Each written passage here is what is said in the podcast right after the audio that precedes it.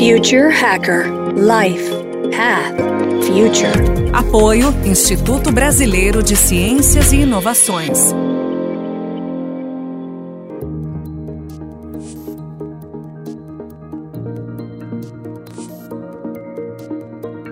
Olá pessoal, bem-vindo ao Future Hacker. Meu nome é André Chaves e estamos aqui com um convidado muito especial, que é o Marciano Testa. Ele é empreendedor no mercado financeiro e da área de tecnologia. Ele é CEO e fundador do Agibank, que é o banco digital Omnichannel. Ele começou a carreira né, com a criação de uma startup em 99. Ele também hoje é um dos fundadores do Instituto Caldeira, que é uma iniciativa privada para impulsionar transformações e novos negócios no Rio Grande do Sul por meio da conexão entre empresas, startups e agentes de inovação. Bem-vindo, Marciano. Olá, André. Obrigado pelo convite. Uma alegria estar aqui com vocês. Prazer é nosso. Vamos lá, Marciano, vamos para a primeira pergunta. Você começou uma startup há 21 anos atrás, numa época que a gente, né, um pouco de escassez de soluções e opções, né? Mercado muito fechado. E aí você começou naquele momento já dando crédito para desbancarizados, depois virou uma fintech, transformou hoje num grande banco. Hoje, poderia dizer que a gente está vivendo já num momento de abundância, né, onde novas regras têm modernizado o setor, né, se vide aí a, o exemplo do Open Bank, né, do Pix, etc. E tem trazido também, óbvio, consequentemente, novos players para esse jogo. Né? Como se manter competitivo nesse mercado? Uma excelente pergunta, André. Primeiro ponto, eu acredito que para liderar uma iniciativa empreendedora, seja ela uma startup ou uma grande corporação, o primeiro pré-requisito é ter humildade de entender que não sabemos nada aí sobre o futuro e, e a transformação que vai ocorrer. Com certeza, os ciclos evolutivos estão muito mais céleres, muito mais rápidos do que, do que eram 20 anos atrás. Então, basicamente, lá 20 anos atrás foi identificar um gap, é, trabalhar em cima desse gap sem se preocupar muito com muita concorrência. Hoje, qualquer moleque de uma garagem com um notebook, um cartão de crédito, monta uma empresa global, uma startup global para competir com, uma série de iniciativas é, de qualquer lugar do mundo. Então realmente ficou, um, como você descreveu aí, um, uma era da abundância.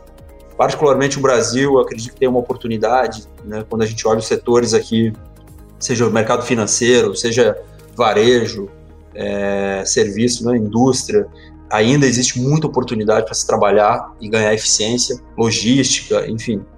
Então, acho que o Brasil, diferente de alguns outros mercados mais evoluídos, como a própria China, né, na Ásia como um todo, nos Estados Unidos, enfim, é muito mais difícil você empreender lá porque as soluções já avançaram bastante.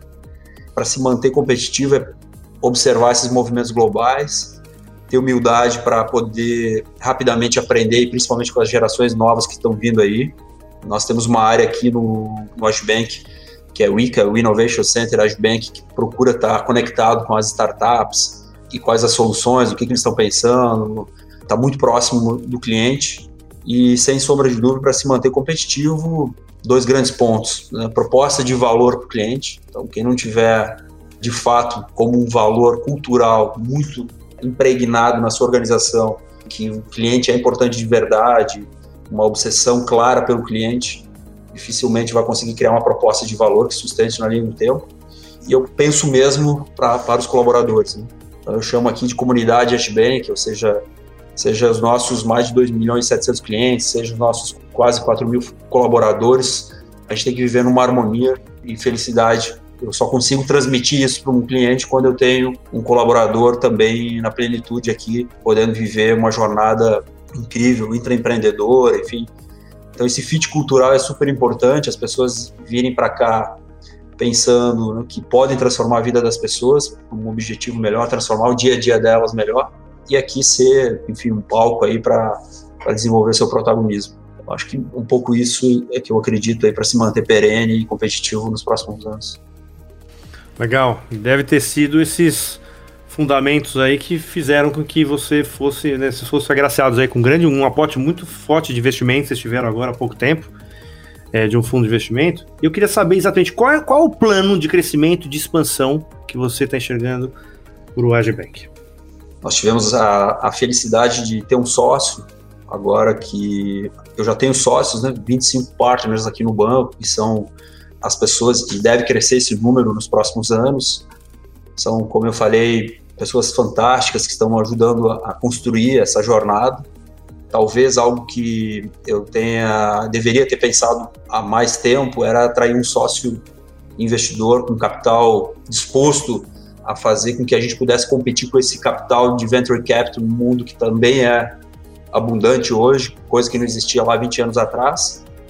Então esse capital vai nos ajudar a acelerar alguma das nossas alavancas de crescimento, né, como expansão da nossa rede, tanto física como todos os nossos canais digitais, poder melhorar cada vez mais a nossa jornada dos nossos clientes e ainda é, desenvolver uma área de, de novos negócios.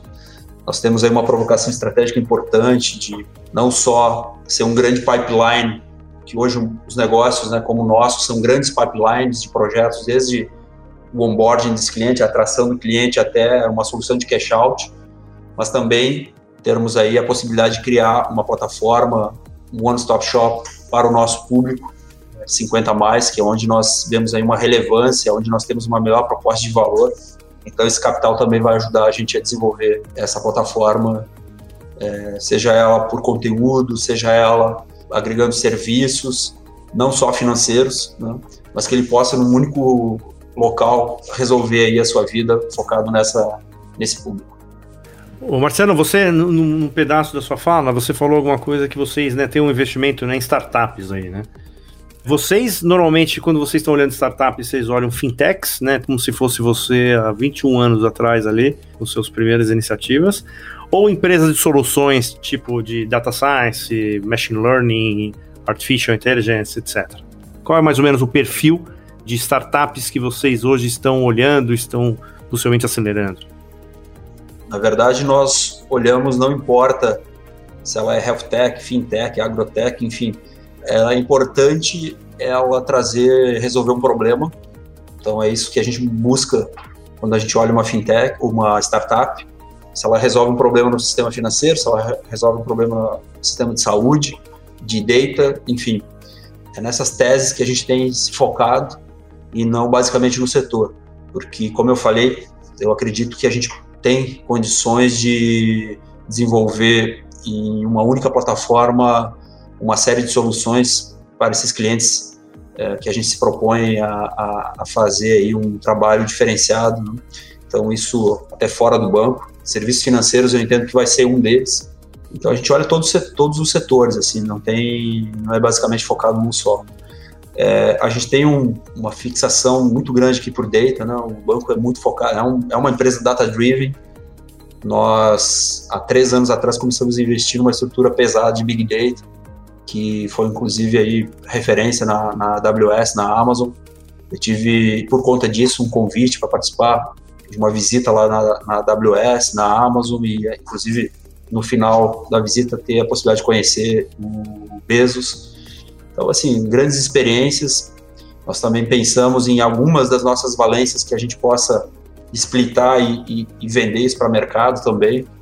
Então, tem uma série de desafios interessantes aí nessa jornada toda empreendedora que a gente vem observando. Mas basicamente a gente olha muita coisa aqui. Onde que vocês estão hoje, a sede da empresa hoje? Everywhere. Na verdade, nós acabamos de, de anunciar um novo conceito de sede. Nós vimos pensando isso desde 2018. Eu, eu acabei me aventurando e, e fazendo alguns benchmarks. A gente tentou ensaiar talvez um processo até de interiorização do banco, pensando até no estado de São Paulo ou Florianópolis, nesse conceito de village, smart villages que a gente vê é, sendo muito falado aí pelo mundo. Veio a pandemia e, na verdade, fez a gente pensar que o próprio village não seria uma solução, e sim, poxa, é, por que, que eu preciso me limitar a um espaço físico? Então, nós lançamos esse reconceito de, de sede que exatamente é estar em todos os locais, ou seja, nós estamos com um projeto de Agibank Campus em São Paulo.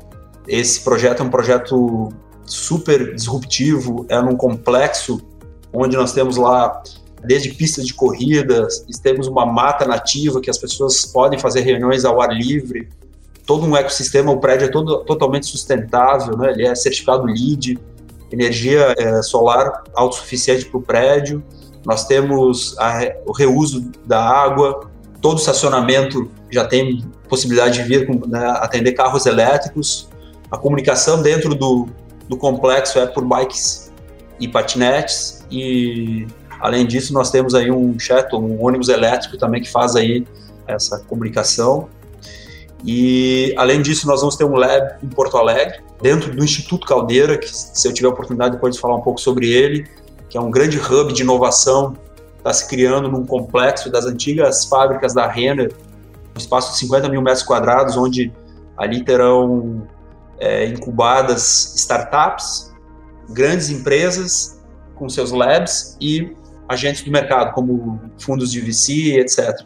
A ideia é fazer um grande match né, entre os desafios das grandes empresas com as startups. Então, nós vamos ter todo o nosso lab de dev dentro desse instituto. Ainda nós vamos ter o home office, a gente acredita e adotou de forma, de forma definitiva o home office, as pessoas não necessariamente precisam vir a uma dessas sedes para trabalhar. Eventualmente, nós vamos ter encontros para que a gente possa fazer os engajamentos e reuniões de brainstorm. Enfim, é, é importante estarmos juntos, mas a gente entende que tem algumas atividades de concentração, principalmente, que podem ser feitas de casa. E o Global Experience, que é nós vamos incentivar as pessoas a trabalhar de qualquer lugar do mundo. Esse home office também se estende a pessoa estar em Londres, em Estados Unidos, nossa ideia é ter um co-work, inclusive, né, é, nos Estados Unidos para poder hospedar essas, esses colaboradores que queiram basicamente ir para o mercado americano, uma iniciativa que nós temos lá. Então, basicamente é isso. Assim, as pessoas podem realmente escolher onde querem trabalhar. No Bank Campus, que vai ser a maior estrutura né, do banco é, no estado de São Paulo. Nós, nesse complexo que eu descrevi aqui, é um complexo gigantesco, né, de mais de 400 mil metros quadrados, eles poderão estar no lab, poderão estar em, em home ou fora do, do, do, Brasil. Então é realmente everywhere. O Marcelo, na semana passada a gente entrevistou aqui o, o, Pablo Brenner, né, que é um grande tecnólogo aí, né, um cara que um dos criadores do Wi-Fi, né? Então é um uruguaio. Ele contando muito as iniciativas né, do Uruguai com relação à parte da, de, da tecnologia na escola, né, etc. Você, você vê a possibilidade de, assim, de, de criar uma unidade na América do Sul, assim, de, de seja do ponto de vista financeiro, assim, de, de um pouco mais de sinergia entre, entre os países do ponto de vista de negócio, porque você vê muitas iniciativas isoladas, né? O próprio Uruguai acabou de criar um consulado de, de, tecnologia no Vale do Silício, etc. Então, às vezes, são sempre iniciativas dos países, mas não existe uma, uma, uma, uma força em conjunto do, de bloco. Você acredita num modelo como esse ou não? De bloco, eu não sei se é possível, né? Eu acho que se a gente pegar aqui a América Latina, a gente tem políticas muito díspares, né? Se pegar a Argentina, que está pensando agora, nesse governo, eu acredito em conexões de hubs e de pessoas e, e, ecossistemas que pensam a mesma coisa e inovação, seja eles onde eles estiverem no mundo. O Instituto Caldeira, que é uma iniciativa que está hospedada fisicamente no estado, mas ela está no mundo porque ela é uma plataforma também digital e física. Foram 40 empresas do estado do Rio Grande do Sul que fundaram, né, que botaram dinheiro privado, fizeram uma doação privada para construir esse instituto. Nós acabamos fazendo conexões com hubs de inovação de Israel, assinamos né, um termo de cooperação com o Scale Up de Israel, assinamos termos de cooperação né, com um hub de inovação também é, do Vale do Silício, temos empresas, embaixadores como a Startse, que a gente estava conversando mais cedo, e outras no mundo que falam e levam as iniciativas, né? o LIP, a Distrito, o InovaBra, enfim. Existe uma comunidade hoje global que, que fala muito disso e eu entendo que elas vão trabalhar muito em conjunto aí para encontrar soluções de inovações. E o que é bacana, André, é que nós lançamos desafios dessas empresas dos corporates, né, das empresas maiores, lançam lá seus desafios de inovação na nossa plataforma, né, do lado do Instituto, lançam um desafio e essas startups podem estar em qualquer lugar do mundo postando uma solução para aquele desafio. Nós mesmos usamos, estamos durante um hackathon agora de, de inovação de fintechs, justamente ouvindo pitches de startups, né, de fintechs uh, de Israel. Eu acredito muito nessas conexões dos ecossistemas, dessa comunidade ligada à inovação. Iniciativas em bloco de políticas, eu acho que elas ajudariam muito se os governos pensassem nisso. Aqui o nosso governo do estado ele está muito sensível em relação a isso, é um apoiador. Né? O Instituto Caldeira ele congrega o governo, estado, prefeitura, as três maiores universidades estão lá, com o ambiente lá fisicamente, e as empresas. Né? Então, acho que essa combinação é a combinação que mais funciona hoje, né? Poder público, privado e universidade buscando aí uh, a inovação. Nós, inclusive, assinamos um pacto aqui né, no, no, Sul, e chamamos de Pacto Alegre, que congrega todo esse, esse arcabouço institucional para gerar essas iniciativas. E o Caldeira é derivada concreta dessa, desse pacto, que de fato gera inovação aí concreta, de forma concreta. A inovação não tem fronteiras, blocos de cooperação poderiam ajudar. A tecnologia, a inovação, ela supera esse tipo de, de obstáculo. Assim. A própria crise né, do Covid acabou acelerando essa, esse conceito. Então, hoje a gente consegue fazer uma conexão com outra empresa, com outro business de qualquer lugar do mundo de forma muito mais fácil. Pessoal, estamos chegando aqui ao final do primeiro bloco desse papo muito legal com Marciano Testa, super empreendedor aqui né, do, do Sul.